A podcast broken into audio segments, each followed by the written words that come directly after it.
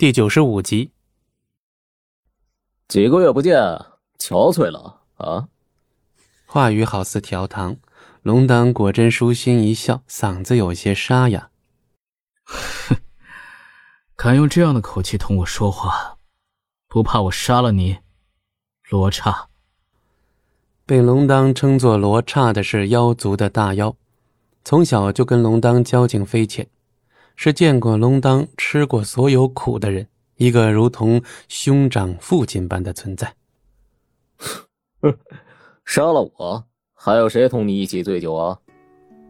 罗刹生性十分豪放，不拘小节，在族中的地位甚高，灵力也十分强大，只是没什么规矩。此人也是长得十分的高大，虽然称不上是美男子，但是也算还是俊俏的。话音刚落。罗刹察觉到屋内人的气息，你房里有人？哦，是七年前的那个丫头。除了龙当对他提起过的七年前的那个素，罗刹实在想不到龙当还会带谁进入他的房间。提到素素，龙当的脸色明显就暗了下来，往床边走去。罗刹跟上他的步伐，走到床边。她就是七年前。我与你提起的那个女孩，床上的女子，小脸泛着微红，长发十分工整的搭在两肩，虽然没有倾国倾城之貌，却也生得比一般女子要标致的许多。素素的模样与龙当七年前描述的并无多大出入，只是现在的她早已褪去了七年前的稚气，出落得十分有韵味。其实，对于素素为何如此虚弱，以及龙当是如何找到她的，罗刹还是充满了疑问。但看龙当此刻的脸色，想必也是为了这女子费了不少心思。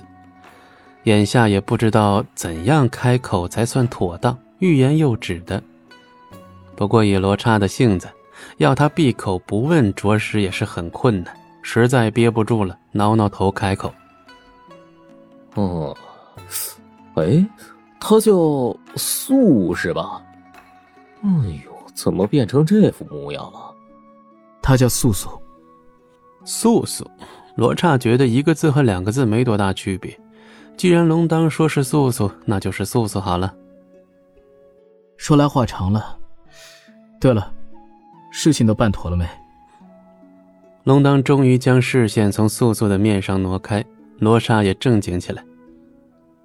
囚在南牢和西牢的炼妖都被洗心了，再需些时日就可以重新转化为妖。哎呦，水幽石的力量果真不可思议。那半块水幽石是素素不计凶险替他取来的，利用这半块水幽石，部分被妖族擒回的炼妖可以被洗心，从而摆脱炼妖的身份，重生为妖。罗刹仙奉命，龙当对南牢和西牢两个地方力量较强的炼妖进行了洗心。再过些时日，那些炼妖便可以重新回到妖族了。待这些炼妖回到妖族后，龙当还需要再用水幽石对被困在小山暗牢里的炼妖进行洗心。暗牢里的炼妖比平常的炼妖更加的凶狠嗜血。杀伤力极大。龙当身为妖族之王，有责任有义务将每一个炼妖重新带回正途。之后，所有的妖族便会和他们的王一起在萧山这块领地安居乐业。这是前任妖王龙破未完成的心愿，如今龙当要替他完成。为了所有的妖族子民，也为了他的父亲，一定要谨慎使用水幽石。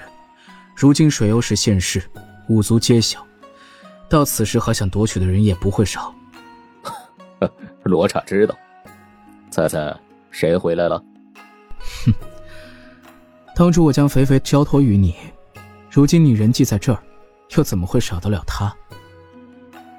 肥肥，不用再按罗刹的话躲着了。罗刹顿时一阵尴尬，肥肥从石柱后走出来。几个月不见，肥肥成长了许多。虽然成长了许多，但身体上却还有明显的几分女人的风韵，愈发的好看。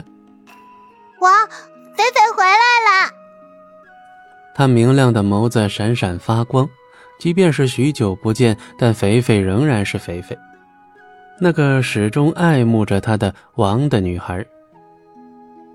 龙当在无尽门把他带回妖族，告诉他不必介怀自己炼妖的身份，让他好好的待在妖族。待他拿到水幽石后，会帮他重新转化为妖，真正的妖。起初待在妖族的日子十分的不好过，他是炼妖，时刻都在克制着自己残杀妖类的欲望。龙当待他十分好，处处照顾他，教他如何控制嗜血的欲望，就像哥哥对待妹妹那样。但他对龙当却是另一种极为复杂的感情。龙当在他面前并不像一个王。伸手摸摸他的头，才发现哦，原来肥肥长高了许多。如今你是妖，而不是炼妖，可以安心了吧？本集播讲完毕，感谢您的收听，我们精彩继续。